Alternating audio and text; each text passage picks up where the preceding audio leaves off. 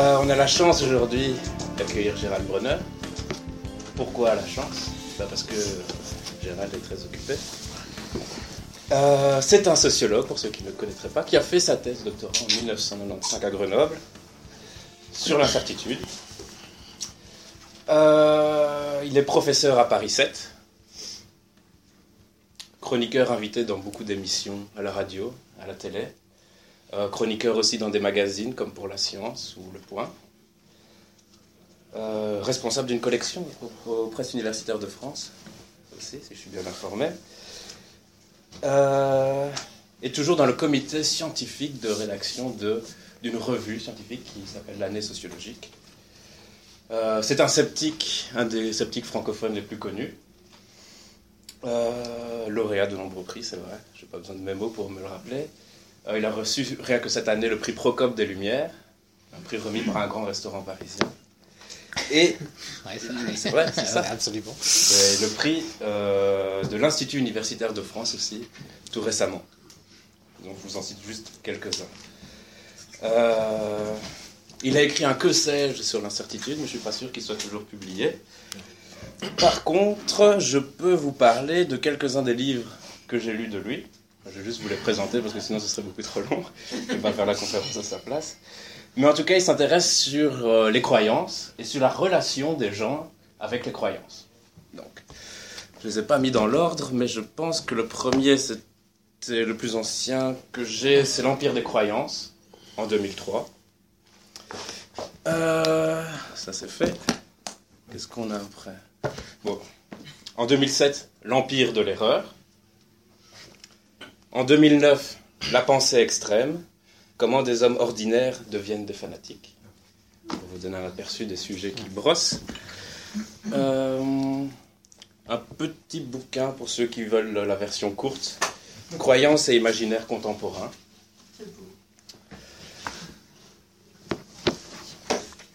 Ça, c'était en 2009, en 2011 En 2010.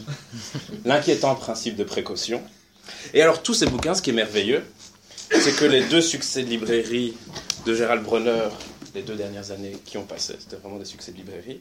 Il y a eu d'abord La démocratie des crédules, dont on a beaucoup parlé dans les médias, et qui est en fait un excellent résumé, condensé, vulgarisation, appelez ça comme vous voulez, de tous les bouquins que je vous ai présentés ici. Donc si vous devez en lire un, c'est celui-ci. Mais si vous voulez quelque chose de plus précis, bah, il faut aller voir dans les, dans les gros ici. Euh, et le dernier en date, La planète des hommes, où là on retrouve un petit peu les thèmes de l'inquiétant principe de précaution, donc une critique du principe de précaution. Voilà, alors aujourd'hui, c'est vrai que je ne sais pas de quoi il va vous entretenir, mais j'imagine que si je dis que ce sera euh, au sujet des croyances, au sujet de pourquoi est-ce qu'aujourd'hui, à l'heure de la science, la science est tellement avancée, à l'heure de Wikipédia, pourquoi est-ce que les croyances sont encore, aussi populaires? Pourquoi est-ce que les gens croient? Quels sont les processus psychologiques qui sont à l'heure? Et euh, quel est le danger de ce phénomène? Croyance généralisée pour la démocratie. Et je te cède la parole. Merci beaucoup Dorian. Euh, merci de votre invitation. on peut,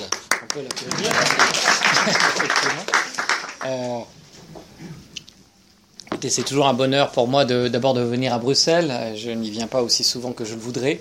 Et puis en cette période de l'année, je trouve que c'est une ville euh, magique euh, et une, une vraie atmosphère de Noël bien que je travaille sur les croyances et j'ai travaillé aussi sur l'abandon de la croyance au Père Noël, entre parenthèses, chez les enfants, comment ça se passe, pourquoi est-ce que c'est l'âge de 7 ans, et par quel processus intellectuel ils arrivent à se défaire de cette croyance étrange qui donne lieu à un complot de la part du monde des adultes hein, pour euh, tromper les enfants. Comment est-ce qu'ils s'en sortent? Eh bien, les enfants eux-mêmes déjà euh, font preuve d'une forme d'esprit critique en réalité. Ça, c'est assez intéressant. Et évidemment, c'est toujours aussi un plaisir pour moi euh, de rencontrer un, un public, euh, disons, de, de, sceptiques. Je ne sais pas si vous l'êtes tous, si vous vous reconnaissez tous comme ça, mais en tout cas, un certain nombre, en tout cas, sont intéressés, je suppose, par ce thème s'ils si, si, viennent ici ce soir.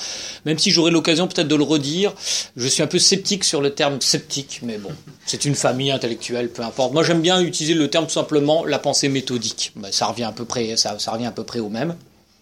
Et alors, Dorian, tu ne te souviens plus de l'intitulé que tu m'avais euh, que tu m'avais imposé pour ce soir, mais moi je m'en souviens. Et c'était une très belle proposition. D'ailleurs, euh, il, s'agissait de savoir, euh, enfin de répondre à la question peut-on vivre sans croyance? Donc la réponse est, non, et peut-être qu'on peut aller prendre un verre maintenant. non, il faut que j'en dise un peu plus, sans doute non, il est, il est sans doute difficile pour le, notre cerveau tel qu'il est constitué de, vivre dans, la vie sociale sans croyance. Et je vais essayer de, défricher, euh, là j'ai en 45 minutes, c'est ça on, a dit ou? Même une heure. Une heure, hein, puis on aura le temps après d'échanger. J'ai rien prévu d'autre hein, moi ce soir. Donc, euh. Je ne sais pas préciser, mais pour les nouveaux, en général, on fait une heure pour euh, l'intervenant. Et puis on a tout le temps après de poser les questions, réponses qu'on veut de manière décontractée, les commentaires. Ok. Euh, donc, euh, on, va, on va défricher un peu ensemble euh, en fait, la réponse à sa question pour pourquoi on, doit répondre non à la question peut-on vivre sans croyance, même quand on est, même quand on est sceptique, même quand on veut pratiquer la méthode, la pensée méthodique. ce serait une croyance d'ailleurs de croire qu'on peut vivre sans croyance. Donc déjà cet énoncé est une prophétie autodestructrice en, soi. Mais bon, laissons là, laissons là les voilà comment les, les les gadgets, euh, les gadgets intellectuels. Euh, mais cette question, la réponse à cette question va me permettre de balayer beaucoup de thèmes, un peu superficiellement, donc on aura l'occasion d'y revenir par, vos questions. Et puis je me suis dit, ce serait pas mal de, proposer une forme de, de vadémécum de la pensée euh, méthodique en essayant de répondre à cette question. Bon, je sais que vous êtes déjà très entraîné sur, sur, ce point, mais enfin tout de même, en effet, comme tu l'as dit, on pourrait s'étonner. Commencer par ce premier étonnement euh, de ce que, alors que euh, indéniablement, sauf si on est relativiste, ce que je ne suis pas, on doit admettre qu'il y a eu un progrès de la connaissance humaine, un progrès de la science, effectif, que notre négociation intellectuelle avec notre environnement est, beaucoup plus, je dirais, efficace qu'elle ne le fut euh, dans les siècles passés. Alors même que le niveau d'éducation a augmenté dans disons au moins tous les pays occidentaux, indubitablement, que la disponibilité de l'information, et on en reparlera peut-être, euh, incroyablement augmentée, eh bien, on ne voit pas disparaître euh, à l'horizon euh, les frontières de l'empire des croyances. Alors, pourquoi? Ben, D'abord, il y a, deux, grandes, deux grandes réponses à, cette question. Et je vais essayer de les balayer toutes les deux. Premièrement, les, questions, en quelque sorte, euh, anthropologiques, qui pèsent sur notre façon de raisonner et qui nous empêchent d'être des sujets connaissants, en tout cas tout le temps, à tout moment. Et puis des raisons contextuelles qui font que ce sujet, vous vous en saisissez aujourd'hui et vous avez raison, parce qu'il est d'une très grande actualité. Alors malheureusement d'une certaine façon, hein, parce qu'on peut s'en désespérer, et puis en même temps, heureusement pour, euh, pour moi, puisque c'est là-dessus que je travaille, et puis un peu heureusement aussi pour vous, parce qu'il n'y aurait pas besoin de, réunions de sceptiques si euh, les, croyances avaient disparu de l'espace social. Bon. Alors, par exemple, quand vous êtes venu tout à l'heure, euh, quand vous êtes dirigé vers ce, vers, ce beau, vers ce beau café que je ne connaissais pas de Bruxelles, vous l'avez fait avec une idée en tête c'est-à-dire une finalité. Vous veniez, je suppose, euh, pour, pour, euh, pour m'écouter parler. Peut-être que certains sont là par hasard, hein, mais je suppose qu'en moyenne, c'est une, hypothèse assez, assez résistante, vous êtes sans doute venu avec la finalité de m'écouter parler. Donc on va dire que vous avez été animé par ce qu'on appelle une cause téléonomique, hein, dans, la, dans, la, vous savez, dans les catégories de l'action d'Aristote, c'est la, la, la représentation de la fin qui crée l'action. Hein. Il y a plusieurs façons de voir, voir le, le mouvement. Par exemple, un sculpteur, euh, on peut dire que la sculpture apparaît parce que le ciseau taille dans la pierre, et ça c'est la causalité efficiente, hein. la, cause elle est avant la production de l'événement, et lui est extérieure en quelque sorte, mais vous pouvez dire aussi que la sculpture elle vient de la représentation que le sculpteur se fait, de ce qui va émerger du bloc. Et à ce moment-là, la cause elle est dans le futur, la cause de ce qui se produit. Donc on peut dire que c'est bien une représentation du futur qui vous a fait agir. Mais à ce moment-là, cette représentation du futur ne pouvait en aucun cas être une connaissance, à proprement parler. Parce que j'aurais pu, euh, vous, avez, vous aviez évoqué, mademoiselle, euh, tout à l'heure, deux accidents à l'entrée de Bruxelles. J'aurais pu venir en voiture, être stoppé, mon train aurait pu avoir du retard, ou simplement, moi, oublier, enfin, toute chose, toute, toutes sortes d'événements auraient pu faire que je ne me présente pas. Et euh, une fois que vous vous seriez présenté, si moi je n'étais pas venu, la différence entre la représentation de l'événement et ce qui s'est réellement produit, eh bien cet écart-là montrerait à l'évidence que vous avez été animé par une croyance. Alors évidemment, c'est pas forcément le genre de croyance qui vous intéresse ou qui vient le premier à l'esprit quand on parle d'empire des croyances, mais cela montre déjà un premier déficit de notre entendement qui est lié à notre humanité même. C'est pourquoi je parle de, limites anthropologiques de la connaissance. Ces limites anthropologiques de la connaissance, on peut dire qu'elles sont au nombre de trois, en réalité. Elles sont d'abord, euh, je viens d'en éclairer un, tout petit bout euh, par cet exemple, elles sont d'abord dimensionnelles. Nous sommes des êtres hein, dans des corps limités, et donc nous sommes déjà incarnés dans un espace. Alors, ce que je vous dis est pour l'instant un peu abstrait, mais vous allez voir que ça a des conséquences très, concrètes sur notre façon de voir le monde. Par exemple, s'il y avait des cris dans la salle d'à côté, d'horribles cris, on se dirait, qu'est-ce que, qu'est-ce que ça peut bien être? Est-ce que notre cerveau suspendrait totalement son jugement? Probablement pas. Probablement que dans l'intimité mentale, euh, peut-être dans l'interaction sociale qui se créerait dans cette salle, des premières hypothèses apparaîtraient. C'est une agression c'est des étudiants qui font la fête de façon bruyante. Ce sont des, croyants au pouvoir euh, parapsychologique qui viennent nous agresser, euh, etc. Il toute une série d'hypothèses qui seraient possibles. Euh, et évidemment, ces hypothèses ne seraient pas totalement. Regardez bien, ces hypothèses ne sont pas totalement folles. Personne d'entre, aucun d'entre nous ne va imaginer que c'est un éléphant qui a débarqué dans la salle. Donc vous voyez que l'espace des possibles, il est limité rationnellement. Donc nos hypothèses ne sont pas irrationnelles à proprement parler, mais on ne peut pas dire qu'elles sont rationnellement fondées. Pourquoi ne le sont-elles pas? Bah, Parce qu'il y a un obstacle entre le moi, le sujet connaissant, et l'événement. Cet obstacle, c'est tout simplement ce mur. Puisque 80% des informations euh, sensorielles qui sont traitées par notre cerveau sont des informations visuelles, tout, tout ce qui fait obstacle au traitement visuel d'une information a tendance à faire que cette information peut se transformer en croyance. Donc ce que je vais faire pour en avoir le cœur net, c'est que je vais ouvrir la porte et je vais regarder. Et là, je vais voir que ce sont des étudiants qui font la fête, effectivement, qui sont un peu euh, avinés. Ou embiérés, peut-être dirait-on ici, je ne sais pas. Euh, non, on dit aussi avinés. Et nous aurons manifesté, à ce moment-là, les limites spatiales de notre rationalité. Nous sommes incarcérés dans un endroit, dans un segment hein, de, l'espace, et compte tenu des limites de perception qui sont les nôtres, nous, nous sommes obligés d'inférer un certain nombre de choses à partir d'éléments qui sont limités. Euh, pour bien faire comprendre cela et pour montrer que ce n'est pas forcément opposé à la rationalité, mais c'est bien une limite de la rationalité, Degré, un, un, sociologue américain de la connaissance, dans les années 50, donnait cet exemple et celui de quatre individus qui regardent une pyramide. Le premier dit elle est bleue. Le deuxième dit non, elle est jaune. Le troisième dit elle est rouge. Et le quatrième dit elle est verte. Qu'est-ce qu'il convient de faire? Est-ce qu'ils sont fous? Pour possibilité, il y en a un qui est. Ils sont soit tous les quatre fous, soit il y en a un seul qui est pas fou, les trois autres sont fous ou atteints d'un problème visuel, ou bien il y en a qui mentent, tous les quatre mentent, ou il y en a un seul qui dit la vérité, ou bien quoi à votre avis? Comment? Ils ont tous raison d'une certaine façon, mais pourquoi? Ils sont chacun face à une phase différente de la pyramide. Il y a une face verte, une face jaune. Donc en fait, ils ont tous tort, parce que la pyramide n'est ni verte ni, ni bleue, mais en fait, ils ont jugé en fonction des limites spatiales de leur rationalité.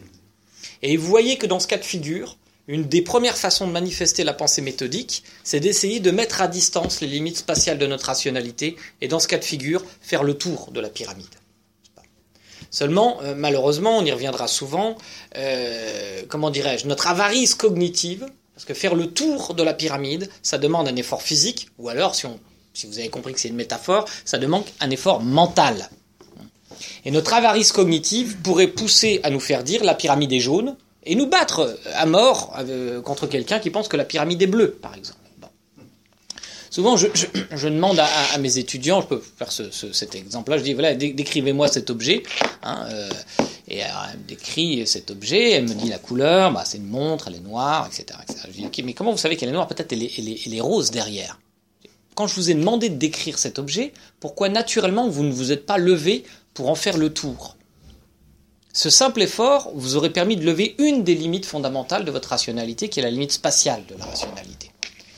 De la même façon, nous n'avons pas accès à l'ensemble de l'espace social. Nous sommes limités spatialement. Nous fréquentons certains réseaux, nous fréquentons pas tous les espaces sociaux, mais malgré tout, et c'est pourquoi à la question peut-on vivre sans croyance, la réponse est non. Car comme nous ne fréquentons pas tous les espaces sociaux, mais que nous ne pouvons pas nous abstenir d'avoir un point de vue sur tous les espaces sociaux, alors nous sommes obligés d'inférer des théories générales à partir d'éléments très limités. Et une des bases de la pensée méthodique ou de la pensée sceptique, si vous voulez, c'est d'être sceptique par rapport aux intuitions, par exemple. Moi, je pense que la, pensée sceptique, c'est avant tout une pensée qui s'adresse à ses propres intuitions. Avant d'être critique par rapport à des propositions extérieures, il faut déjà mettre en examen nos propres intuitions. En l'occurrence, nos intuitions peuvent être incarcérées, encore une fois, dans un espace. Un, deuxième élément fondamental, c'est celui du temps. Hein. Ça, c'est la catégorie peut-être l'écrire, ça un cours, hein, mais bon. Euh, on va dire euh, la rationale. Bon, façon, ça sert à rien. Peut-être celui-ci. Voilà. Dimension. Hein, donc là-dedans, on va avoir l'espace. Et bien sûr, on va avoir le temps. Nous sommes incarcérés là aussi dans un présent éternel. Euh, ce que nous savons du passé est une reconstruction, ce, que nous savons du futur est une spéculation. Alors, euh, de la même façon, pourtant, nous avons là, en dessous de la boîte crânienne, une machine à faire des inférences concernant et le passé et le futur. Et nous ne pouvons pas nous en empêcher. Vous n'avez pas pu vous empêcher tout à l'heure, en venant ici, de vous dire Bronner sera probablement là. Même si vous ne l'avez pas traité consciemment dans votre cortex préfrontal, c'est une information qui était suffisamment puissante pour que vous vous déplaciez. Dorian, euh, par exemple, m'a envoyé deux ou trois messages pour être sûr que je viendrais bien. Il a négocié son incertitude de cette façon. Il a bien fait parce que me connaissant, je suis très, très distrait. J'aurais pu, j'aurais été mortifié hein, par contre, mais j'aurais pu oublier effectivement. Bon. Donc euh, il n'y a pas eu de problème. Voilà. C'est une façon de négocier avec les limites temporelles de votre rationalité. Vous ne savez pas. Vous croyez que je vais venir, mais pour en être sûr, ce qui vous manque entre votre croyance et votre connaissance, c'est une souffrance psychique. Parce qu'il y a des causes et des bénéfices, parce que ça, symboliquement ça repose sur vous, donc voilà, vous, vous négociez euh, de cette façon intellectuellement en m'envoyant un message, et c'est bien normal, bien sûr, j'aurais fait la même chose. Et alors, euh, le problème, c'est que là aussi, euh, les, mécanismes, nous ne sommes pas toujours bien équipés pour penser, pour penser notre avenir. Alors là, il y a des bibliothèques entières de travaux là-dessus. Alors je ne vais pas vous faire tout, mais je vais vous donner simplement un exemple le plus, le plus limite. Nous sommes même en difficulté quand il s'agit de penser les propres euh, limites temporelles de nos désirs. Je veux dire, est-ce que vous savez ce que vous désirez tout à l'heure? Vous allez dire de dire oui quand même. Est-ce que oui, j'ai une petite idée. Ben en fait non. Oui, bien sûr, vous avez une idée, mais cette idée que vous avez de vos désirs futurs, elle est extrêmement conditionnée par le présent. Par exemple, euh, un, psychologue s'appelle Massimo Piattilli Palmarini, que j'aime beaucoup, a fait une petite expérience très simple. Il a demandé à trois groupes euh, distincts de faire la programmation de ce qu'ils souhaitaient manger pour le déjeuner. Au premier groupe, il a demandé de faire une programmation pour, le mois. Lundi, mardi, vous dites à la cantine ce que vous voudrez manger. Au deuxième groupe, il a demandé à faire une programmation au jour le jour, après le petit déjeuner. À 8h30 du matin, qu'est-ce que vous voudrez manger tout à l'heure à midi? Et au troisième groupe, il a demandé de faire une programmation vers, euh, disons, juste avant de manger, vers 11h30 le matin. Cette simple variation du moment de la décision a considérablement affecté la façon dont les gens se représentaient leurs désirs.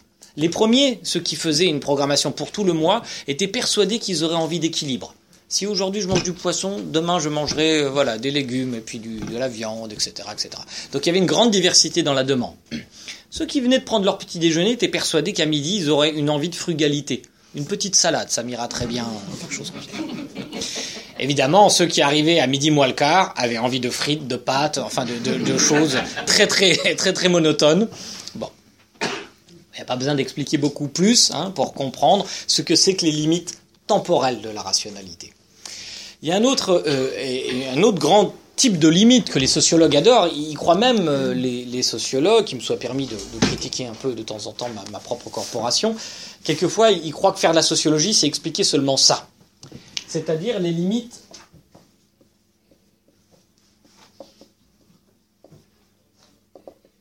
représentationnelles de la rationalité, c'est-à-dire les limites culturelles, si vous voulez. C'est-à-dire qu'une information qui vient à notre, esprit, euh, nous ne la traitons jamais de façon neutre. Nous avons des cadres interprétatifs. Par exemple, cette salle euh, fait sens pour moi. J'en ai déjà vu des, centaines et des centaines d'autres. Euh, ce qui est en train de se passer, quelqu'un rentrerait par exemple dans cette salle et verrait ce qui se passe. Il aurait compris en quelques instants.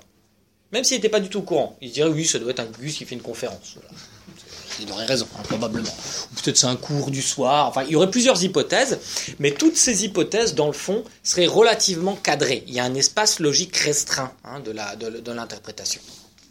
Alors, ces espaces euh, d'interprétation, ben, ils viennent de notre culture, euh, tout simplement, de notre socialisation. Euh, nous fréquentons des, modèles culturels d'interprétation, et encore une fois, si nous n'avions pas ces modèles, nous ne pourrions pas comprendre le monde. Euh, c'est, vous savez, la, métaphore de, de l'hirondelle kantienne, c'est-à-dire qu'elle, s'il n'y avait pas d'air, elle volerait plus vite, hein, mais s'il n'y avait pas d'air, elle volerait pas du tout. Donc, euh, voilà. Donc évidemment, si nous n'avions pas ces cadres culturels, nous penserions mieux, mais nous ne penserions pas. Nous avons besoin de cadres. Une pensée ne peut pas, ne peut pas se, déployer sans cadre. Mais ces cadres peuvent avoir en effet une influence hein, sur notre interprétation. Euh, témoin, par exemple, ce, cette anecdote que raconte Edgar Morin. C'est la seule fois où je citerai Edgar Morin. Euh, il a fait quelques bons bouquins jadis. Et, il, y avait notamment un, bouquin qui s'appelle Pour sortir du XXe siècle. Euh, et il raconte cette anecdote. Il, il est témoin d'un accident boulevard Raspail, vous savez, à Paris, là où il y avait la maison des sciences de l'homme, près du bon marché, et il voit en fait un, petit camion qui renverse un, type sur une moto. Le camion a grillé le feu rouge. Heureusement, pas de casse, le type sur la moto se, relève, et Edgar Morin, vous savez comme il est, il a un cœur énorme, donc il se, précipite tout de suite auprès près de l'accidenté, il le relève, il lui demande euh, ça va, et, le type en camion a, a quand même... Euh, pousse pas quand même le vice jusqu'à s'enfuir, donc il reste là, il, sort de son camion et Edgar Morin le, dispute, quoi. Lui dit, mais enfin, écoutez, euh, c'est très dangereux, vous aurez pu le tuer, vous avez, grillé le feu rouge. Et le type dans le camion dit, mais pas du tout. Je n'ai pas grillé le feu rouge, c'est ce monsieur qui a grillé le feu rouge, et puis je ne suis pas rentré dedans, c'est lui qui est rentré dans ma portière. Évidemment, euh, Edgar Morin est ulcéré, et heureusement, le type sur la moto a l'honnêteté de reconnaître que c'est vrai. Et oui, j'étais distrait, euh, raison pour laquelle d'ailleurs c'était pas trop grave, c'est lui qui avait percuté le camion. Et Edgar Morin se rend compte qu'en fait, il n'a pas vu la scène. Il a entendu la percussion et il a reconstitué la scène à partir de l'image qu'il voyait avec un cadre intellectuel particulier qui veut que dans un conflit, on donne raison au petit contre le gros. C'est un cadre culturel d'interprétation qui lui a fait rater en quelque sorte le, vrai événement. Il aurait pu avoir raison en l'occurrence, mais, mais, il avait tort et il, avait, a eu l'honnêteté intellectuelle de, le reconnaître dans cet exemple. Donc les, exemples de, croyances qui naissent en raison de l'influence de nos cadres euh, culturels d'interprétation sont évidemment légion et encore une fois, ils, constituent la grosse partie de ce qui intéresse la sociologie, qui néglige beaucoup la, première partie et là le, caractère dimensionnel, qui est déjà un caractère évident. Et puis le troisième que je vais, que je vais un peu plus euh, développer, il y a cet exemple aussi euh, qui, qui est assez amusant qui vient après la Deuxième Guerre mondiale. Vous savez que bon, Américains euh, sont, intervenus en Europe et du coup, comme il y avait beaucoup de GI, il y a eu quelques histoires d'amour qui se sont nouées avec les autochtones, si je puis dire, notamment avec les Anglaises, en l'occurrence un exemple anglais. Seulement, ça n'allait pas du tout entre les, Américains et les Anglaises. Les Américains disaient que les Anglaises étaient soit des filles faciles, euh, soit euh, des, des, pains bêches, etc. Alors d'où venait d'où venait ce malentendu? Et puis évidemment, les Anglaises disaient que c'était des, les Américains étaient des malotrus. Et en réalité, des, psychologues se sont penchés sur la, sur la question et ils se sont aperçus qu'il y avait un certain nombre d'étapes dans la, culture de la séduction, parce que c'est une culture aussi. Vous faites pas tout dans le même ordre selon les cultures, quoi. Ah, il y a des choses où vous passez pour un goujat ou pas. Et en l'occurrence, pour les, pour les, pour les Américains, euh, euh, dans les douze étapes, disons, de la séduction, le baiser, le French kiss, quoi, le, le baiser langoureux, arrivait très vite, mais n'était pas très impliquant. Alors que pour l'anglaise, embrasser avait une charge érotique très forte. Si elle, si elle vous donne sa bouche, si je puis dire, elle, se donne tout entière, du moins à cette époque-là. Bon, si j'en crois les psychologues qui ont travaillé là-dessus. Alors qu'est-ce qui se produisait? Une Anglaise euh, était très séduite par un Américain, donc elle lui montrait tous les signes du fait qu'elle était séduite, et l'Américain, lui, bien sûr, à la fin de la première date, ou à la deuxième, il essaye de l'embrasser. Et l'Anglaise panique. Parce que si elle accepte de l'embrasser, ça veut dire qu'elle se donne tout entière à lui, y compris euh, faire l'amour, etc. Et alors donc, alors qu'elle lui a envoyé tous les signes de, de, séduction, elle peut le repousser, elle passe pour une pain bêche, ou alors elle se donne tout entière à lui et elle passe pour une fille facile. Voyez? Voilà le cadre, le cadre interprétatif, euh, tout simple. Euh, pourtant, ce sont deux cultures qui sont pas si, loin, pas si lointaines, la culture états-unienne et la culture anglaise. Voilà. Donc les limites représentationnelles de la, de la rationalité qui, qui, pèse sur notre, sur notre jugement. Un autre, euh, un autre obstacle, justement, à, la pensée méthodique, et sur laquelle il faut évidemment beaucoup penser. Alors, les sociologues, ceux qui ont fait un peu de sociologie, vous savez que Durkheim nous conseille de mettre à distance nos prénotions, euh, mais c'est vrai, c'est déjà une première, c'est déjà une première euh, tentative. Ce qui serait pas mal, en général, quand on travaille sur un sujet, c'est d'écrire tout ce qu'on croit sur ce sujet, sur une page blanche. Qu'est-ce que je crois? Sans complexe. D'ailleurs, c'est que pour nous. Qu'est-ce que je crois à mon avis, euh, voilà. Euh, et, ensuite, une fois qu'on a mis ça euh, noir sur blanc, on, peut écrire qu'est-ce que je sais sur ce sujet véritablement. Et c'est là que commence la pensée méthodique. Qu'est-ce que je pense sur cette population, par exemple? Il y a toutes sortes de stéréotypes hein, qui vont sortir. Et ensuite, qu'est-ce que je, qu'est-ce que je, qu'est-ce que je sais véritablement Et en fait, ce qu'on sait, comme dirait Jean Bechler, d'une façon générale, tient sur l'ongle du, petit doigt d'une main, hein, la plupart du temps. La plupart des choses qu'on sait, c'est un peu par délégation. En réalité, on fait confiance à quelqu'un qui nous a dit, bon.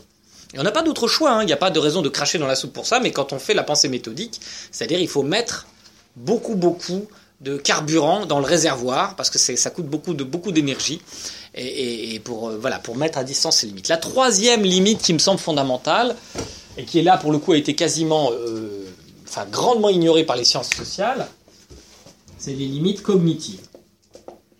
Oui, notre cerveau est un outil fabuleux, probablement l'un des objets les plus complexes de l'univers, un million de milliards de connexions. Euh, donc euh, c'est un outil fascinant, mais voilà, malgré tout, pour bien des raisons, il n'est pas toujours très performant. Et notamment, il y a des sujets où typiquement, il dérape. Donner l'exemple, un des exemples les plus connus que je connaisse, des plus simples, pardon, que je connaisse. Euh, je ne vais pas faire passer de feuille, hein, donc, euh, donc tout va bien. Euh, prenez ce, petit problème. une batte de baseball et une balle de baseball coûtent ensemble 110 euros. D'accord? Les deux ensemble, ils valent 110 euros. La batte coûte 100 euros de plus que la balle. Donc combien coûte la balle? Voyez que, euh, évidemment, intuitivement, il y a une là, on n'est pas dans, les, dans, un cadre expérimental du tout, donc vous savez que je veux vous tromper, donc vous dites, il ne faut pas que je réponde 10. Mais le fait que vous dites, il ne faut pas que je réponde 10, prouve que vous avez une suggestion forte qui, qui, qui, vous, qui à votre oreille vous dit que c'est 10. C'est pas 10. Parce que si c'était 10, comme la batte coûte 100 euros de plus, elle vaudrait 110 euros. 110 euros plus 10 euros, ça fait 120 euros. Donc le compte n'y est pas.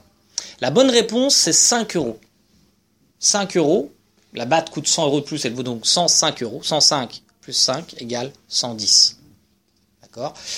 Et ça, c'est vraiment un problème de niveau d'addition, euh, on est d'accord, hein, de, cours, de élémentaires. Bon, moi je vous dis ça, je tombe dans tous les pièges, hein, donc euh, soyez, soyez, n'ayez surtout pas de complexe. Sinon, je pourrais pas travailler là-dessus, hein, c'est une bénédiction.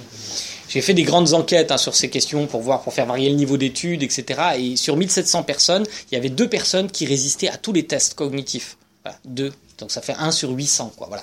J'en fais clairement pas partie. Comment Mais non, parce que c'était anonyme. On les a C'est pas moi qui ai passé tous les tous les questionnaires, et donc j'ai repéré sur ces questionnaires après. J'aurais non, j'aurais bien aimé poursuivre, mais je savais pas qui c'était. C'est des questionnaires anonymes, donc malheureusement on les a on les a perdus, quoi. Peut-être était-ce aussi des gens qui étaient familiarisés avec cette littérature, hein. parce que moi vous me passez tous ces tests, je les passe. Euh, haut la main sans problème, parce que je les connais par cœur, c'est tout. Pas parce que, pas parce que je, je- je suis mieux câblé. hein. Mais encore une fois, moi je m'en félicite, sinon je pourrais pas comprendre de l'intérieur le. Mais je vous dirais, mais c'est simple, pourquoi tout le monde se trompe. Non, je comprends très bien pourquoi tout le monde se trompe. Ah, vous savez, il y a ce, ce problème que vous connaissez peut-être tous, qui est très, euh, qui est très emblématique, on appelle le problème de Monty Hall. Ça, tout le monde le connaît ou ça vaut le coup que je le, je le raconte? Bon. Bon. Euh, alors, ça- tout vient d'une histoire qui s'est passée aux États-Unis, euh, dans une émission qui s'appelle Let's Make a Deal. Let's Make a Deal vous propose, je crois qu'il y en a eu des équivalents un peu dans tous les pays, vous proposez de, faire un pari, en fait, à un moment. Il y avait trois portes, et derrière les, une des trois portes, il y avait une voiture. D'accord? Ça vous, ça vous rappelle quelque chose? Enfin bon, il y avait une voiture, et, donc là, il faut peut-être que je les dessine, les trois portes. Trois portes, donc il y avait une voiture derrière les trois portes, et, supposons, euh, par exemple, euh, madame, mademoiselle, au fond, que vous choisissiez une des, une des portes, peu importe, la première, hein, n'importe. Vous savez pas s'il y a la voiture ou pas derrière. Mais ce qui est sûr, c'est que là, il y a deux portes qui sont là, et la voiture, elle peut pas être derrière les deux portes en même temps. Donc il y en a forcément une des deux qui est vide. D'accord? Et ça, le présentateur de, l'émission le sait. Hein, il sait où est la, la truc. euh, donc il ouvre la porte. Par exemple, il dit celle-ci, elle est vide. Voilà, je vous ouvre la porte. Il reste plus que deux portes. Celle que vous aviez choisie, par exemple celle-ci, et celle-ci que vous n'avez pas choisie. Et il vous fait cette proposition diabolique. Est-ce que vous voulez changer de choix de porte? Vous gardez votre porte ou vous changez de porte? Ne dites rien, page de pub. Et ensuite, euh, on revient donc euh, la question de savoir euh, s'il faut changer la porte ou pas, ou ce qui est une bonne stratégie même. Bon. Et figurez-vous que la question a été posée euh, à un magazine qui s'appelle Parade aux États-Unis, au courrier des lecteurs.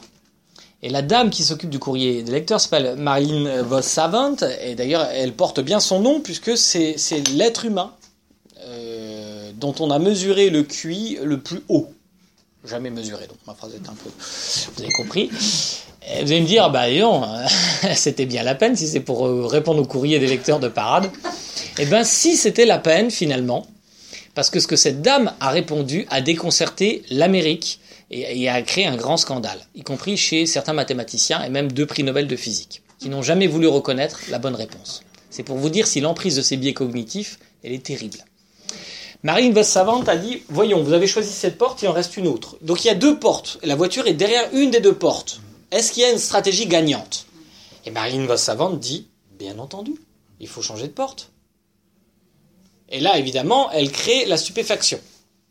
Des insultes arrivent au, journal euh, de toute l'Amérique, mais aussi, donc, encore une fois, d'enseignants de mathématiques et de deux prix Nobel de physique qui disent Mais n'importe quoi Il est évident qu'il y a 50% de chance. Il y a deux portes, il y a une voiture. Allons, peu importe, gardez votre choix, changez-le si vous voulez. Euh, à la limite, gardez votre choix pour des raisons psychologiques, parce qu'on regrette toujours, toujours plus quand on a, quand on a, quand on a agi que quand on n'a pas agi. Hein, donc psychologiquement, à la limite, c'est- moins coûteux de ne pas changer de porte. Mais du point de vue des probabilités, eh bien oui, elle avait raison. Il y a 66%, 66,6 d'avo- de, de, que la voiture soit derrière la deuxième porte. Et ça, c'est scandaleux pour l'esprit. Ce qui veut dire que la vérité est parfois scandaleuse pour notre esprit. Et ça, ça doit nous servir de grande leçon en tant que penseurs sceptiques. Car les biais cognitifs que je pourrais évoquer, mais je ne vais pas évoquer ici, sont légion, sont vraiment très très nombreux. Ça donne lieu d'ailleurs en, en sciences sociales à une nouvelle forme d'ingénierie, véritablement. Est-ce qu'on peut faire reculer ces biais cognitifs en présentant les informations d'une autre façon? Est-ce qu'on peut susciter l'esprit critique? La réponse, c'est oui. Vous avez euh, Olivier Houdet, un grand psychologue, hein, euh, certains disent le nouveau Piaget du 21e siècle, euh, et, qui travaille beaucoup sur, sur ces questions, et avec qui je suis en contact justement, qui, qui a, comme ça, on a co-testé chacun les, les hypothèses, lui fait de l'imagerie cérébrale, donc on n'est pas tout à fait dans le même, dans le même milieu, mais il y a une possibilité de, de, de présenter des données pour, que, pour susciter plus facilement l'esprit critique. Parce que le problème, c'est que nous sommes frappé d'avarice cognitive. Je vois encore des sourcils froncés. Vous voulez que je vous dise pourquoi c'est 66%, c'est ça?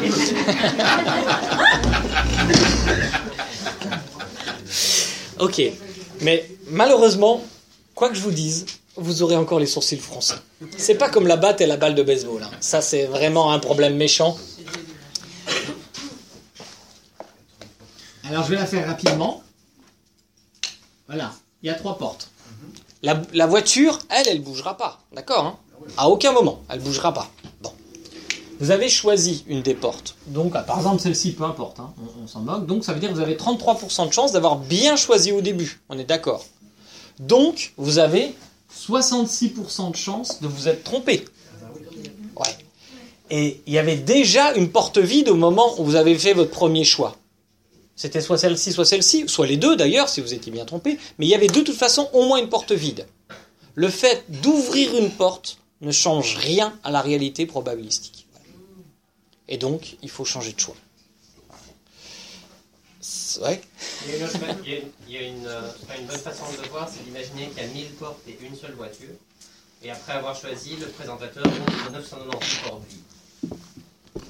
Vous croyez que c'est plus facile du coup c'est plus intuitif. enfin, parce que quand il y en a, quand il y en a 1000, on se dit ben, il n'y a qu'une chance sur 1000 de prendre, le- de prendre la bonne. Quoi. Le, choix, le choix entre une sur 1000 ou, ou une sur 2. Mais vous ne croyez pas qu'à la fin, le cerveau résume quand même, quand on a enlevé les 997, euh, que 998, qui se dit quand même, il y a deux portes, et la, la voiture est une des, une des deux Ouais, mais la, la, rédu- enfin, la réduction est toujours. Il faut changer. Enfin, la, il faut pas changer si on a pris la bonne du premier coup et prendre la bonne du premier coup. Là, c'est un tiers, là, c'est une chance sur 1000. Mais quand c'est 1000, ça fait. C'est plus. faudrait faire le test, non, non, je dis pas, euh, je- je- c'est possible. C'est possible que ce soit une bonne technique. Et la voiture pouvait directement être à la bonne place Bien sûr, vous avez 33% de chance, ça c'est possible, c'est tout à fait possible. Auquel cas vous me mordrez les doigts, mais la bonne stratégie en termes de probabilité, vous avez que 66% de chance, ça veut pas dire que vous avez 100%, hein, c'est pas gagnant à chaque fois. Mais sur 100 coups, d'ailleurs il y a des générateurs sur internet, vous pouvez aller Monty Hall, vous voyez que les portes n'arrêtent pas de s'ouvrir et il n'y a pas de problème, c'est bien 66% de chance. Il y a quelque chose qu'on- auquel on ne pense pas souvent avec ce problème-là, c'est que donc il y a un changement dans la probabilité au moment où, la- où la- où le, le présentateur ouvre une porte. Et, et ce que les gens ne réalisent pas vraiment, c'est que le présentateur, lui, sait ce qu'il y a. Oui, si, Il ouvre- c'est c'est pour ça que ça change rien, Ouais, absolument. Où il n'y a rien. C'est ça, c'est ça toute la clé est là, en fait. Ouais. Et que les gens ne réalisent pas vraiment quand il dit on enlève un- une probabilité. C'est pas ça qu'on- Mm. qui se passe réellement. Ouais. On, on ouvre une porte vide. C'est ça qui est très très euh, important dans ce problème. Surtout qu'on passe des jeux à informations complètement euh, occultées aux informations incomplètes ou pas. C'est-à-dire que, en fait, l'information, elle, elle est, elle est euh, alternative. Quand il a ouvert une porte, elle est plus alternative. Voilà, c'est ça qui change. Mais ça, on a beaucoup de mal, on a beaucoup de mal à, à- à le concevoir. Notre cerveau est pas équipé, est pas équipé pour le concevoir naturellement. Mais, mais, mais, mais, mais quand même, euh, on y arrive. C'est ça qui est merveilleux. Bien que notre cerveau soit pas bien équipé, on arrive à, dé- à découvrir la bonne, la bonne solution, etc. Mais ça veut dire qu'il faut investir, il faut aller, il faut remonter les pentes naturelles de notre esprit. Et donc, ça veut dire de l'énergie. Ça, c'est les trois limites fondamentales qui pèsent sur notre rationalité. Bien entendu, il y en a d'autres natures, par exemple les émotions ou le désir. Le désir, évidemment, la première chose qu'on devrait examiner quand on est sceptique, c'est qu'est-ce que j'ai envie qu'il soit vrai. Et dans quelle mesure le désir que ceci soit vrai, par exemple, je, n'aime pas les homéopathes. Je crois que l'homéopathie est bidon. Je crois qu'elle n'est pas plus efficace que le- l'effet placebo. C'est vrai, je le crois. Bon. Et si demain, quelqu'un me dit, bah si, il y a une expérimentation qui montre que l'homéopathie, en fait, c'est... Vous voyez la violence qu'on va ressentir là? C'est pas agréable hein, comme sentiment. On désire que ça, soit faux. Mais en bon sceptique, on devrait être capable de suspendre ce désir. Je sais que c'est pas facile.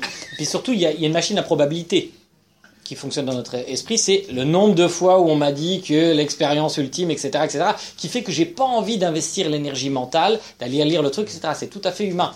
Mais voilà, ça, vous, pouvez, on peut être frappé co- comme ça. euh, Moi-même, j'ai été, été pris il y, a, pas longtemps à donner un exemple que je trouvais ex- excellent, que je tirais d'un grand chimiste, etc., et qui était faux en fait, parce que je l'ai pas vérifié, c'est un effet de cascade, j'ai fait confiance, je peux pas vérifier tous les exemples, hein, je ce que je viens de vous dire là sur Let's Make a Deal et tout, j'étais pas aux États-Unis dans les années 80, j'ai pas vérifié que c'était vrai, je suppose que c'est vrai, je l'ai lu, mais bon.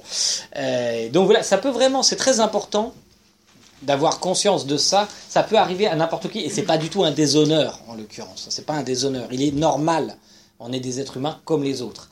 Et la, pensée mé- méthodique, ça peut être une parenthèse particulière, parce que si nous vivions tout le temps en mettant en examen les limites qui pèsent sur notre rationalité, l'espèce humaine aurait disparu.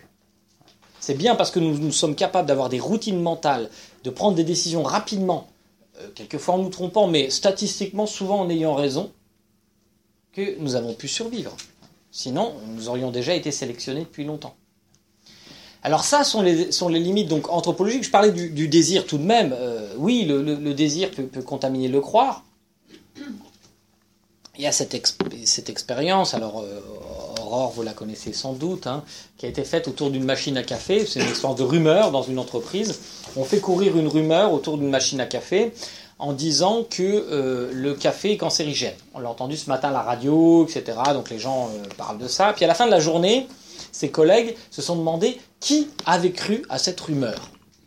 Le café est cancérigène. Ils ont interrogé tout le monde. Et il y avait deux grandes catégories qui apparaissaient. Ceux qui buvaient beaucoup de café et ceux qui n'en buvaient pas beaucoup. À votre avis, lesquels des deux étaient prêts à croire que le café était cancérigène? Ceux qui en buvaient pas, évidemment. Ceux qui en buvaient disaient ah encore des parce qu'ils avaient ils voulaient continuer à pouvoir en boire tranquillement. Voilà et, et- et- donc là, vous voyez, des expérimentations de ce genre montrent combien notre désir peut contaminer notre croire, évidemment. hein. Quand il y a eu ces grands tremblements de terre au début du XXe siècle à San Francisco, se sont développées des, des rumeurs à San Francisco euh, qui disaient, qui affirmaient que d'autres grandes villes américaines avaient été frappées par des cataclysmes naturels. Pourquoi? Si ce n'est que le malheur des autres soulage un peu notre peine. On a envie de croire au malheur des autres quand on est soi-même un peu dans la peine. hein. Ça, ça nous soulage d'une certaine façon. Si vous doutez que le malheur des autres soulage un peu notre peine, rappelez-vous quand vous étiez étudiant, peut-être que certains le sont encore, quand vous aviez une note, supposons que vous aviez un 8. Est-ce que c'était indifférent que les autres aient tous 15 ou qu'au contraire ils aient 4 Voilà. Et, donc ça, ce sont des, conditions anthropologiques indépassables qui, qui font qu'on sera toujours des, on sera toujours des sujets croyants, quoi que- quoi que- quoi qu'on fasse. hein. Et puis il y a des conditions contemporaines sur lesquelles je vais faire ma- ma- ma conclusion pour qu'on puisse échanger ensuite. Des conclusions contemporaines qui font que ces éléments-là que je viens de vous mentionner, ils, ont, ils se sont amplifiés. Je crois que vous l'avez tous constaté. C'est peut-être pour ça que vous êtes aussi nombreux ce soir. D'ailleurs, c'est, je pense que d'une certaine façon, le, scepticisme, la zététique, comme on, comme on la nomme quelquefois en France, je ne sais pas si vous utilisez en temps ce, ce terme, ou, encore une fois la pensée méthodique, et trouve aussi euh, un nouvel écho, parce que je pense qu'un certain nombre de nos contemporains sont effarés de voir le, le nombre d'âneries et la violence avec laquelle elles sont défendues. Je veux dire, ces âneries sur, sur Internet, je, suis moi-même, cro- croyez-moi, la cible d'un certain nombre d'hurluberlus euh, et constamment. Enfin, je veux dire, on se demande où est-ce qu'ils trouvent le temps. Est-ce qu'ils ont même une fille de famille Et ben, c'est une des clés, entre parenthèses, de l'explication de la vitalité des croyances contemporaines, c'est-à-dire la motivation des croyants. Je vais y revenir, mais ce qui s'est produit à la fin euh, du XXe siècle et au début du XXIe siècle, c'est une formidable révolution sur le marché de l'information qu'on appelle Internet, tout simplement, qui est un, quelque chose de, tout à fait remarquable, bien entendu. Ce que je vais vous dire, euh, insister sur la face obscure d'Internet, mais enfin, j'utilise Internet tous les jours, je trouve c'est un, un outil absolument euh, fantastique, bien entendu. Voilà, fermons la parenthèse, c'est dit. Je ne suis pas du tout anti-Internet, bien entendu. Mais enfin, quand même, si je l'analyse. Euh, si, disons, si je le rapporte plutôt à un niveau analytique, Internet, c'est globalement deux choses, un peu plus, mais c'est- tout simplement la, la massification de la disponibilité de l'information. Euh, certains disent qu'on a, on a, on a produit plus d'informations depuis euh, au début des années 2000 que depuis l'invention de l'imprimerie par Gutenberg. Je ne sais pas comment ils ont mesuré ça, mais bon, admettons. Ok. Par contre, ce qui est un peu mieux mesuré, c'était dans un, dossier de The Economist, euh, c'est qu'en 2005, on avait produit 150 exabits de données, c'est-à-dire beaucoup, beaucoup de zéros, un gros chiffre, si j'ai bien compris, et on en avait produit 8 fois plus en 2010, quelques années plus tard. Donc c'est considérable. Et l'effet de cela, pour aller très vite, c'est que bah, ça va amplifier un des biais cognitifs euh, les plus connus et que vous devez évidemment connaître, qu'on appelle le biais de confirmation. C'est quoi le biais de confirmation? C'est la tendance que nous avons tous à aller chercher des informations qui vont confirmer plutôt les idées que nous avons sur un sujet. C'est un peu aussi le désir qui contamine le croire, hein, mais, mais dans la recherche active d'informations, plutôt que des informations qui, nous mettent un, peu en danger, en quelque sorte.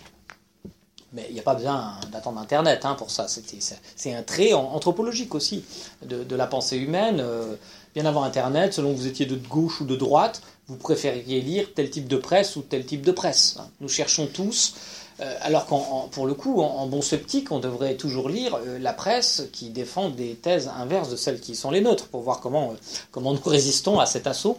Mais c'est pas forcément ce qu'on ce qu'on fait toujours. On aime bien être dans une forme de niche, de confort mental, et qui fait que voilà, en France, si on est de gauche, on va lire Libération, par exemple, ou l'Humanité, ou si on est de droite, on va plutôt lire Le Figaro. Euh, je pense qu'en Belgique, c'est pareil, bien sûr, il y, a, de la presse euh, qui, qui ont, des sensibilités, une sensibilité particulière. Bon. Ce biais de confirmation, donc, eh bien, il va être paradoxalement augmenté par la disponibilité de l'information. Pourquoi? Parce que plus il y a d'informations dans l'espace public, plus la probabilité que je puisse en trouver au moins une qui va dans le sens de mes convictions, elle est importante. Donc c'est le paradoxe de la, de la crédulité informationnelle. Et ça, c'est pas une phrase déclarée comme ça, ça a été mesuré par beaucoup de collègues euh, de, ces niches cognitives, de comment on peut vite s'enfermer. hein. Mais quand on fait de la sociologie, je crois qu'il faut toujours être assez terre à terre en réalité. hein. Faut être assez humble. Comment ça marche Ben, C'est simple, vous avez tous des, des- des- des- peut-être des profils Facebook. hein. et quand il y a un casse-pied euh, qui intervient une, deux, trois fois, vous le virez quoi. Voilà. On désactive ses notifications. En fait. Ouais, vous pouvez faire ça aussi. Moi, je vire. Mais, mais euh, j'en vire pas beaucoup, hein, mais, mais, mais j'en vire régulièrement pour mauvaise tenue, pour, pour, pour idée. Parce qu'il y a un moment donné, bon, voilà, on se dit ça va. Mais en fait, en faisant cela, et on trouve très intelligent les gens qui pensent euh, comme nous, souvent. On dit, ah, il a bien vu, euh, etc. euh, il, est, il est vraiment malin, etc. On est tous comme ça, c'est-à-dire qu'on encore une fois, on tend à s'enfermer dans un, dans un univers cognitif et, et voilà. Et c'est- pas autrement. Il y a eu ce, ce- ce- ce- cet article-là d'un journaliste, je sais pas si vous avez vu, qui montrait qu'il a, il a fait une, une personnalité fictive là sur Facebook il a commencé à essayer de trouver des liens avec euh, des, musulmans un peu radicaux et, il s'est retrouvé enfermé en deux semaines. C'est un article remarquable, j'espère qu'il est vrai si je puis dire, j'espère que je ne suis pas tombé sur un fake, mais ça avait l'air d'être relativement sérieux. En deux semaines, expliquait-il, il était totalement euh, entouré d'amis. Alors, les plus modérés l'avaient quitté, justement, parce qu'ils le trouvaient trop radical. hein, et donc, euh, et les plus radicaux venaient vers lui, et tous les jours, il avait des, vidéos de, de décapitation, de trucs horribles. Et peu à peu, euh, commençait à lui faire des propositions de pourquoi pas partir en Syrie, euh, etc. etc. Bon. Évidemment, il avait allumé un peu le feu quand même. hein, Il demandait, il se posait des questions sur le djihad. Il faut que ça ne vient pas comme ça d'un coup. Mais il a dit en, deux semaines, à peine, son, son environnement Facebook a complètement, complètement changé. C'était une expérience. Et, ça, c'est vrai pour les blogs, c'est vrai même pour les achats de livres politiques sur Amazon. Enfin, il y a toutes sortes de mesures qui ont, été faites. Donc, c'est une donnée assez, euh, solide, je dirais. Par ailleurs, qu'est-ce qui se passe dans cette. euh, finalement, Internet, euh, le deuxième élément, c'est. le premier élément, c'est la massification. Le deuxième élément, c'est que n'importe qui peut s'exprimer dans l'espace public. Alors qu'auparavant, l'espace public était plutôt, euh, disons, régenté par ce qu'on appelle les gatekeepers en théorie de la communication, c'est-à-dire les, gardiens du seuil, que sont les journalistes, les universitaires comme moi, ou les gens comme vous, actifs, qui peuvent être responsables d'associations, que sais-je, ça peut être très divers, les politiques, ce que vous voulez, gens considérés comme experts, enfin, peu importe. Et ce qu'il y a de fabuleux, disons, avec Internet, c'est qu'aujourd'hui, n'importe qui peut s'exprimer dans l'espace public. Alors, ça ne veut pas dire que votre point de vue va faire le tour du monde, mais il peut faire le tour du monde. Si vous filmez un chat qui fait du skateboard, euh, vous avez, des chances, quoi. oui. Il y a bon, il y a évidemment des, points de vue beaucoup plus intéressants qui se, retrouvent, et, on pourrait se dire, bon, bah ça c'est très démocratique, ça même non seulement été dit, mais ça a été écrit euh, plein de fois. Il y a des livres là-dessus, la démocratie et Internet. J'ai même fait des débats avec des gens qui ont écrit ces livres. Et le problème, c'est que c'est démocratique si on, on- dans la première partie, mais c'est pas du tout démocratique si on croit que ce qui s'exprime sur Internet, c'est représentatif de l'opinion publique. Pas du tout. Comme c'est un marché euh, dérégulé, c'est la loi de la jungle qui règle, c'est-à-dire la loi du plus fort. Mais ici, dans cet espace, c'est pas la force physique hein, qui compte, bien entendu. C'est euh, la, la force de conviction, c'est-à-dire le temps. Je reviens à ce que je disais tout à l'heure, le temps que vous êtes capable de consacrer pour défendre une idée. Malheureusement, les plus motivés, vous êtes des exceptions. Je vais, et, en même temps, non, parce que vous êtes des militants, mais d'une certaine façon, hein, j'espère pas vous offenser, euh, le- le- les plus motivés sont généralement ceux qui portent radicalement une idée, qui, sont, qui se sentent porteurs d'une mission, et parmi ceux-ci, on trouve beaucoup de croyants, de militants de tous ordres, qui ne sont pas forcément des croyants d'ailleurs, hein, parce qu'on trouve des, voilà, des militants rationalistes, même si j'ai tout le monde était, qui étaient potentiellement croyants. Et ces gens vont réussir à instaurer une forme de ce que j'appelle un oligopole cognitif, c'est-à-dire une domination dans l'espace public qui est totalement paradoxale parce que cette domination, n'a rien à voir avec ce qui pèse dans la vraie société civile. Et ça, j'ai pu le mesurer. Pour ceux qui ont lu La démocratie des crédules, vous vous en rappelez sans doute. Simplement en regardant ce qu'on trouve en utilisant Google euh, sur les 30 premiers sites euh, que Google propose sur plein de thèmes. Alors prenons des thèmes que vous connaissez bien, le monstre du Loch Ness, le pouvoir de l'esprit, la psychokinèse, on rentre psychokinèse, astrologie, ou bien euh, les crop circles, vous savez, ces, cercles dans les champs de blé, dont certains disent qu'ils sont des pistes d'atterrissage pour extraterrestres. Donc on trouve là ces idées euh, qui sont en concurrence avec d'autres, d'autres interprétations. Certains disent les crop circles, non, ce sont des trucs d'artistes ou alors euh, simplement des canulars. donc ce sont des produits cognitifs qui sont en concurrence sur le marché. Mais la question c'est lesquels l'emportent dans cette concurrence, sur ce marché dérégulé? Bien, quand on regarde les 30 premiers sites de Google, ce que j'ai fait, 30 parce qu'il y a des enquêtes qui montrent que les, in- les internautes ne vont pas au-delà de 30, 99% des internautes s'arrêtent aux trois premières pages. Ils utilisent deux mots-clés généralement maximum et ils ne changent pas de moteur de recherche, même quand ils échouent. Ils restent sur Google, qui en France représente plus de 90% du marché. Donc j'ai je ne sais pas ce qu'il en est en Belgique, mais bon, en, France c'est comme ça. J'ai singé, si vous voulez, le- le- l'attitude d'un- d'un internaute qui voudrait savoir tout simplement ce que c'est que les crop circles, eh bien, en moyenne, vous avez 70% des sites qui défendent une argumentation claire qui sont en faveur de la croyance. Quels que soient les thèmes. Si vous tapez par exemple onde danger, vaccin danger, pour prendre des thèmes qui me. Qui me parce que bon, le, monstre du Loch Ness, c'est- marrant, mais je a pas, pas, à part pour le ministère du tourisme écossais, ça n'a pas vraiment un impact sur notre vie à tous. Tandis que les vaccins, etc., on y reviendra un peu, c'est- beaucoup plus préoccupant. Là, on, sort des exemples loufoques, là, on, on est dans du, dur, dans, des vraies conséquences sanitaires. Eh Bien, pour tous ces sujets, on retrouve mystérieusement ce type, rapport de force, 70, euh, 70 30. L'hypothèse pour moi, c'est que ceux qui défendent ces croyances sont plus motivés que ceux qui n'y croient pas. Vous ne croyez pas en l'astrologie, ben, vous n'allez pas vous battre contre l'astrologie. Par exemple, vous croyez en l'astrologie, vous êtes beaucoup plus motivé pour vous battre. Le 11 septembre, par les théories du complot du 11 septembre, pareil. Personne ne va se définir comme un non-croyant aux théories du complot du 11 septembre. Non. Par contre, si vous croyez aux, théories du 11 septembre, euh, aux théories du complot du 11 septembre, je pense que ça devient un peu, enfin pas pour tous, mais pour un certain nombre de personnes, ça devient un peu une mission que de- d'essayer de, répondre. Vous êtes scandalisé euh, par le fait qu'on vous écoute pas, qu'on vous donne pas la parole, etc. Ce qui est vrai d'ailleurs, hein, en l'occurrence. N'avez pas accès à, l'espace, à l'espace médiatique euh, public euh, habituel, on va dire conventionnel. Et donc, euh, si vous prenez les, les, les, les- par exemple les forums, ce que j'ai fait, qui a le plus d'arguments ben, Généralement, c'est ça qui, qui va vous étonner, ce sont les croyants. Ils ont plus d'arguments que les non-croyants, en fait. Parce que les non-croyants, souvent sur les forums, ils disent, ils ont quatre fois plus d'arguments. Ils disent euh, non, mais n'importe quoi, euh, t'es fou, euh, etc. Mais ils ne développent pas d'arguments. Ça fait pas vraiment partie de leur identité. Sauf vous, je vous dis, je pense que les sceptiques sont une exception. Mais sinon, dans l'espace public, typiquement dans un bar, hein, prenons un bar, il y, a- un type qui croit à la théorie du complot et un qui n'y croit pas. Celui qui croit à la théorie du complot, en moyenne, aura plus d'arguments. Et donc, mettez-vous, et c'est là le cœur du problème, mettez-vous à la place de la troisième personne qui écoute la conversation et qui est indécise. Elle ne sait pas. En toute rationalité. Il est normal qu'elle croie plutôt la théorie du complot que l'autre l'autre point de vue. D'autant que la théorie du complot est extrêmement bien argumentée. Une de mes étudiantes a montré qu'il y avait plus de 100 arguments en faveur de la théorie du complot. Certains relevant de la physique des matériaux, d'autres de la variation des cours de bourse avant les événements du 11 septembre, etc. Quand je dis qu'elle est bien argumentée, aucun argument ne tient en réalité. Mais la somme des arguments fait ce que, j'appelle un effet millefeuille argumentatif, et donc crée une intimidation terrible dans l'espace public. Parce que ou bien tu es capable de te consacrer 24 sur 24 à cette histoire, ou alors tu te tais, quoi. Parce que tu connais pas le sujet. C'est- un peu comme ça. Et le militant, il va porter comme ça un certain nombre d'arguments. Évidemment, avant, il n'avait pas accès à l'espace conventionnel, mais là, du coup, il, il peut, il peut essaimer largement. Et ça a un impact potentiellement fort sur les indécis. Parce que, euh, reprenons la métaphore du marché. Si vous avez, euh, si vous avez une marque favorite de cornflakes, vous allez dans un marché, un supermarché, peu importe qu'elle soit tout en bas ou tout en haut, vous allez faire l'effort pour aller chercher la boîte. Mais si vous êtes indécis, vous voulez juste des cornflakes, par exemple, vous voulez une réponse à une, un- une question. Est-ce que c'est dangereux les ondes Est-ce que j'ai des chances de choper le cancer si je vis près d'une antenne relais? Qu'est-ce qu'on sait là-dessus?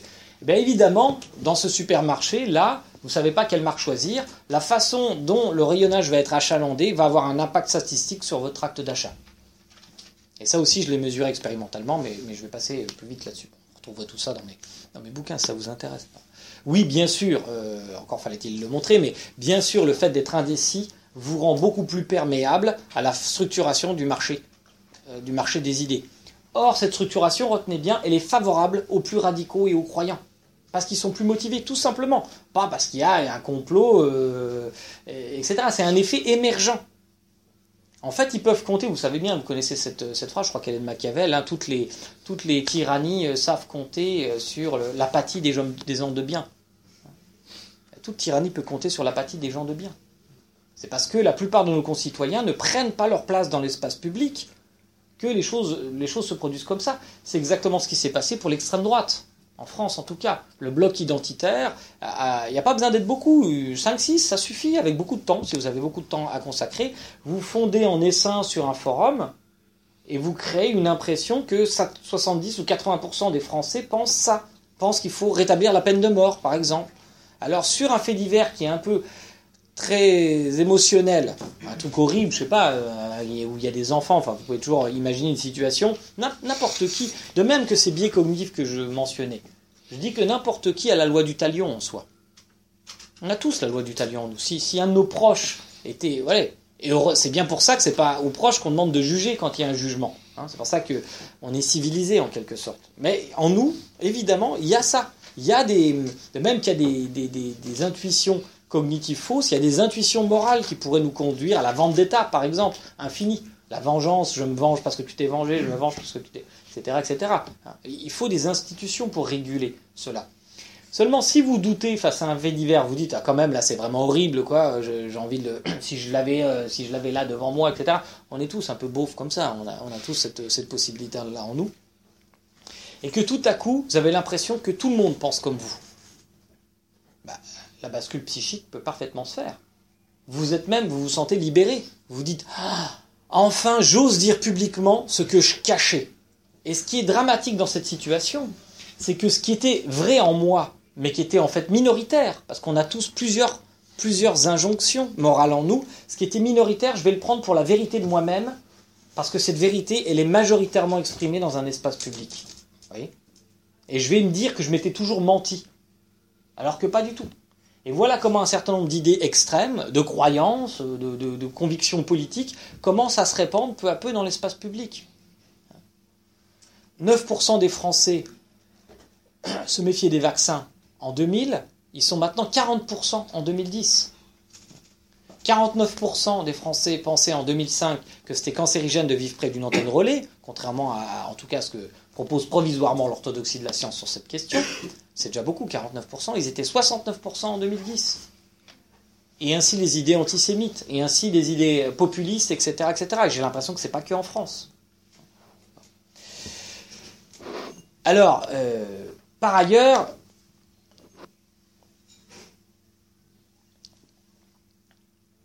euh, donc on observe ces, effets millefeuilles par, la, par la technique du copier-coller, etc. Alors qu'avant, euh, ces croyances se développaient beaucoup par le bouche à oreille, et comme elles se développaient par le bouche à oreille, ben, en fait, elles étaient dépouillées de leur force argumentative, et donc elles étaient peu performantes sur le marché des idées. Raison pour laquelle les croyances ont une nouvelle vitalité aujourd'hui. Et pourquoi est si important le travail que, que vous faites, enfin que je suppose vous, vous faites, euh, ne serait-ce qu'autour de vous, le fait d'organiser des, réunions. Moi je pense qu'il faut aussi faire des digues sur Internet, c'est très important. C'est du travail, mais ce travail, euh, il est fait. C'est-à-dire la, la politique de la chaise vide dans ce cas de figure, c'est toujours la mauvaise. hein. Euh, elle sera occupée la place dans l'espace public de l'information. Donc il faut, à mon avis, il faut, ça, a un sens dans, dans le- dans l'Europe du 21e siècle de développer cette nouvelle militance de la, de la pensée critique. Le dernier point, il y aurait beaucoup d'autres choses, hein, mais il faut qu'on discute un peu ensemble. Le dernier point, c'est sur la rapidité de la diffusion de l'information. Auparavant, quand ces croyances se diffusaient, alors ces croyances, elles ont, par exemple, prenons les croyances anti-vaccins, elles ont toujours existé, elles n'ont pas attendu Internet, mais elles étaient confinées dans des espaces de radicalité auparavant.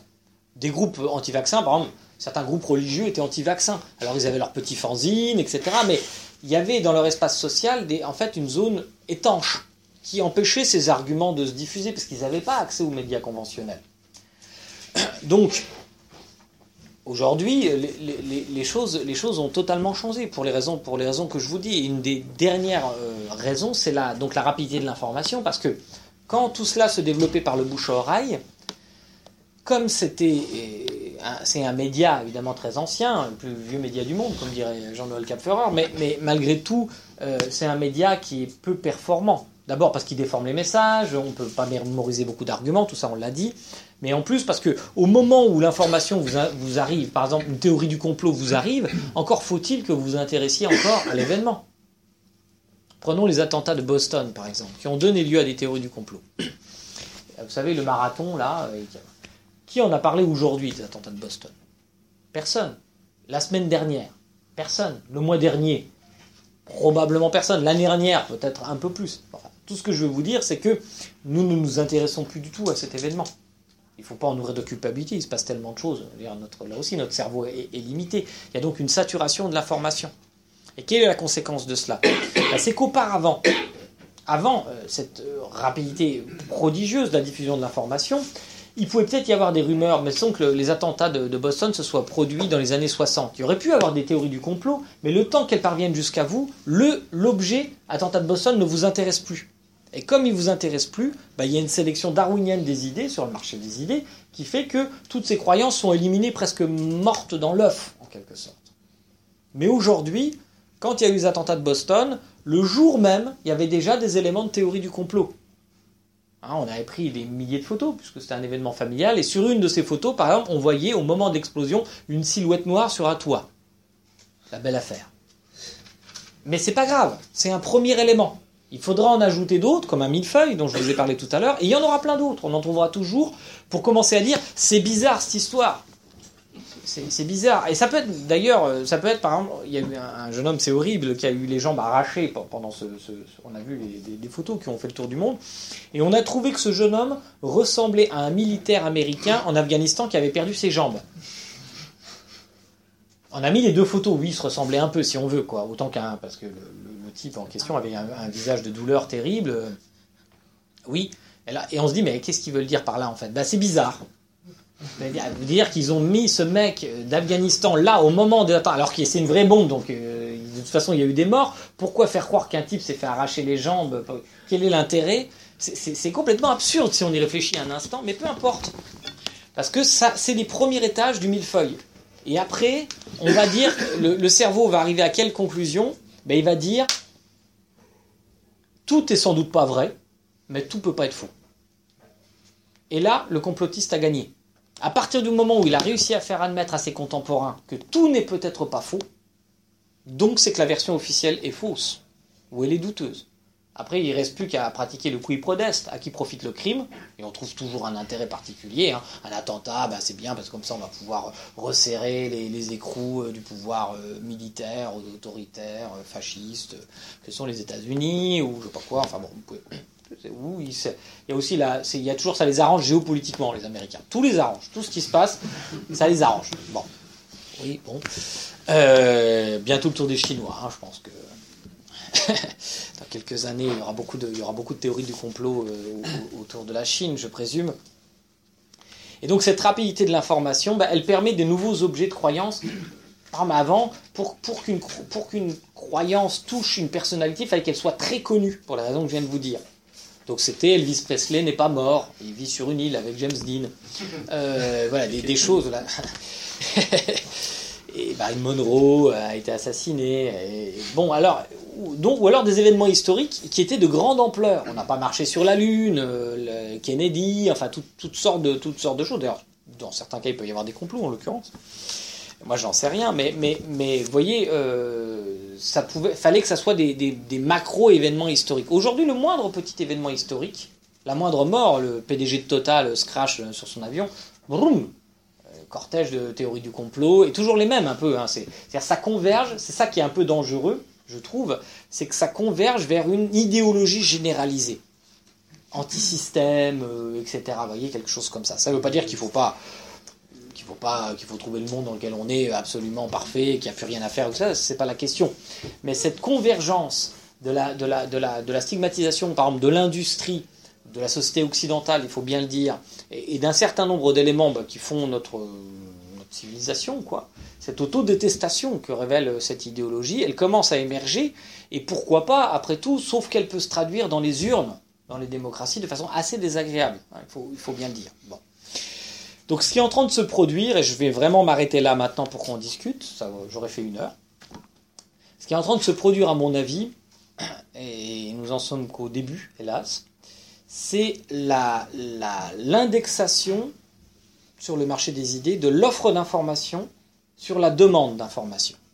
De plus en plus, l'offre s'indexe sur la demande. Même les, professionnels de l'information. Par exemple, un journaliste est capable, pour un article sur Internet, de changer plusieurs fois le titre de son article s'il n'y a pas assez de clics.